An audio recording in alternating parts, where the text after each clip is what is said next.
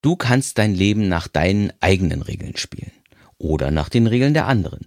Besser wird es natürlich, wenn du dein Leben selbst in die Hand nimmst. Und genau darum geht es in diesem Podcast. Also um Strategien, um Tipps, um Hacks, um dir das Leben zu erschaffen, das du wirklich lieben kannst. Also bleib dran.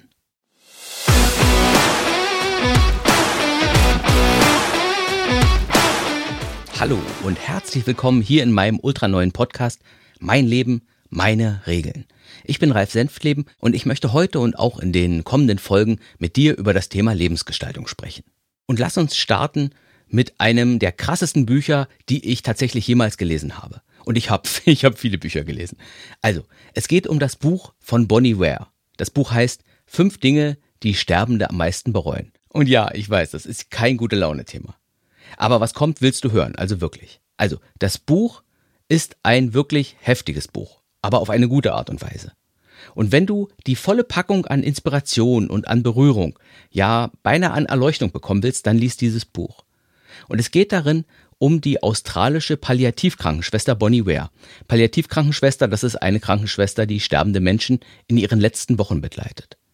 Und Bonnie Ware hat die Menschen, die sie da betreut hat, immer wieder gefragt, was sie am meisten an ihrem Leben bereuen würden. Und ja, das ist eine ultra harte Frage, ich weiß. Aber wenn du dir die gesammelten Antworten auf diese Frage anhörst, dann setzt das so unglaublich vieles in eine vollkommen andere Perspektive. Und sie, also die Bonnie Ware, die hat diese Antworten dann alle aufgeschrieben und daraus eine Top-5-Liste erstellt. Also die fünf häufigsten Dinge, die Menschen auf ihrem Sterbebett bereuen. Und weißt du, was die Nummer eins war? Ich sag's dir. Was sterbende Menschen am meisten bereuen ist, ich wünschte, ich hätte den Mut gehabt, mehr ich selbst zu sein. Ich wünschte, ich hätte mich mehr selbst verwirklicht, statt ein Leben zu führen, das andere von mir erwartet haben. Oder anders ausgedrückt, ich wünschte, ich wäre mehr ein Lebensgestalter gewesen. Statt zu tun, was andere von mir erwarten, statt zu tun, was alle anderen tun, statt zu tun, was man eben so tut und auch statt zu tun, was das Einfache und was das Normale ist. Ich wünschte, ich hätte mein Leben mehr gestaltet, mehr mein Ding gemacht. Ich wäre mehr ich selbst gewesen. Und darum geht es genau in diesem Podcast. Es geht um Lebensgestaltung, um Live-Design. Also darum, wie ich Chancen finde im Leben, wie ich mir Chancen erschaffe, wie ich herausfinde, wer ich bin und wo ich hingehöre und wie ich mein Leben in, in kleinen Schritten so umbauen kann, dass es wirklich zu mir und auch zu meinem Naturell passt. So dass ich sagen kann, wenn es mein Leben noch nicht gäbe, dann müsste ich es echt erfinden. Lebensgestaltung, das ist ja ein eher sperriger Begriff. Aber irgendwie ist mir kein besserer eingefallen, deswegen verwende ich den jetzt, Lebensgestaltung.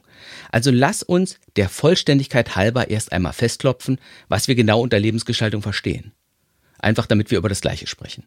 Also, Lebensgestaltung, das ist das gezielte Formen und Lenken meiner Lebensumstände. Mit dem Ergebnis, dass mein Leben dann zu mir passt und zu meinen Stärken, zu meiner Persönlichkeit, zu meinen Vorlieben so dass ich mich einfach in meinem Leben wohlfühle, so dass ich gut aufgehoben bin. Lass uns ein paar Beispiele machen. Ich bin so gerne auf dem Meer, also mache ich einen Segelschein und ich spare auf eine Eigentumswohnung in Lübeck, um näher am Meer zu sein. Oder ich liebe das Reisen, also was ist das naheliegende? Klar, ich werde Reiseblogger. Oder ich mache gerne was mit den Händen, also lerne ich als Ausbildung Tischler oder Zimmermann. Oder ich bin total sicherheitsbewusst, also strebe ich das Beamtentum an weil, es, weil mir das irgendwie ein warmes und wohliges Gefühl gibt. Aber weil ich auch die Natur liebe, starte ich meine Laufbahn als Beamter dann in der Naturschutzbehörde. Natürlich, was liegt näher? Oder ich liebe die Großstadt, also ziehe ich natürlich nach Berlin und genieße das quirlige Treiben jeden Tag.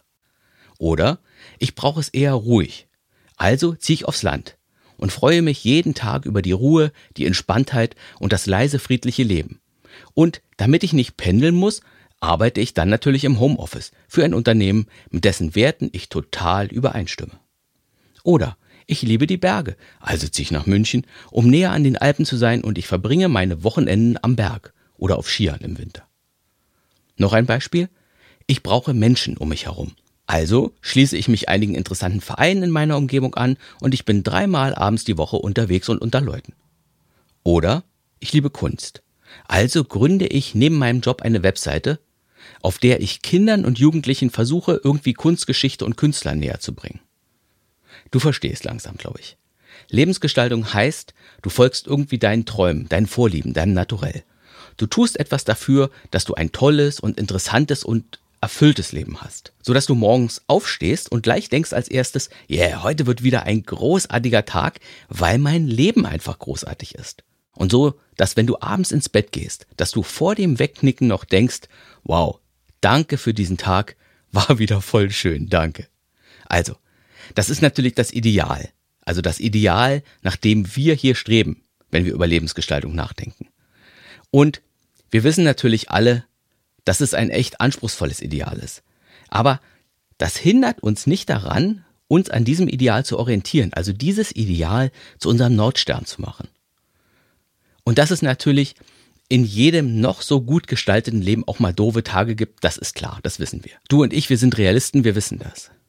Und natürlich gibt es auch manchmal doofe Phasen, klar. Manchmal auch über Wochen. Das ist das Leben. Das Leben ist nun mal wild und verrückt so, dass man, dass man nicht alles planen kann, dass man auch nicht alles kontrollieren kann.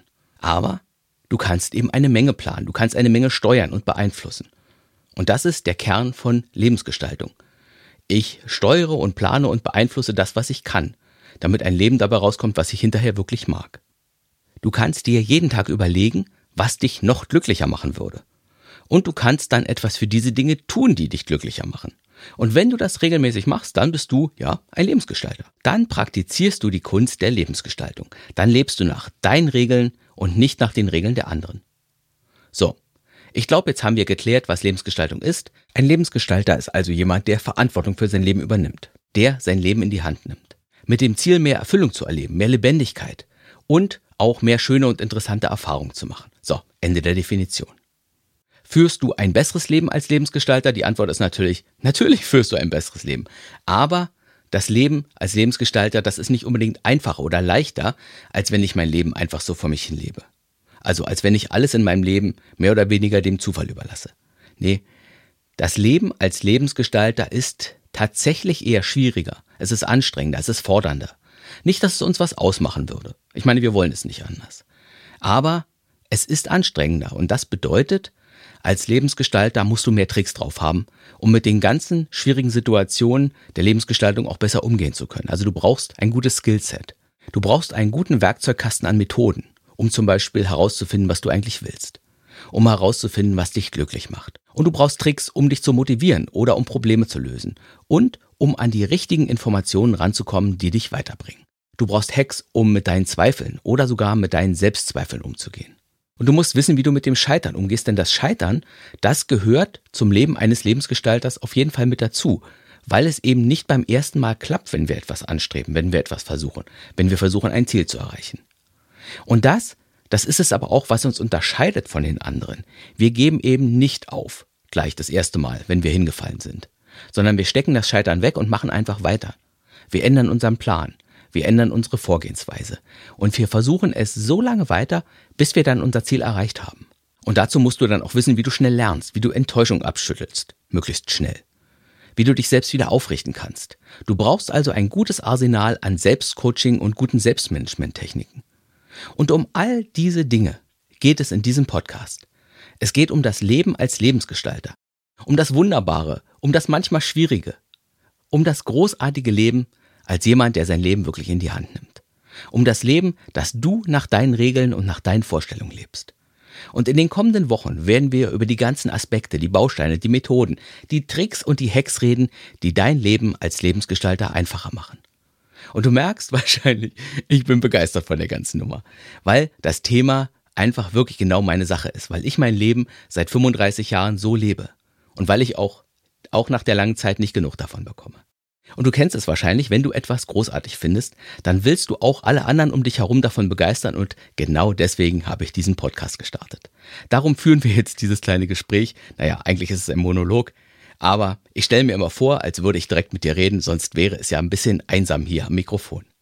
Also, Freunde, in den nächsten Folgen werde ich eine Menge von meiner Erfahrung als Lebensgestalter erzählen, von meinen Erfolgen, von meinem Scheitern, von den Techniken und von den Methoden, die ich jeden Tag benutze und auch von vielen Erfolgsmethoden, die gerne propagiert werden und die für die meisten Menschen leider überhaupt nicht funktionieren.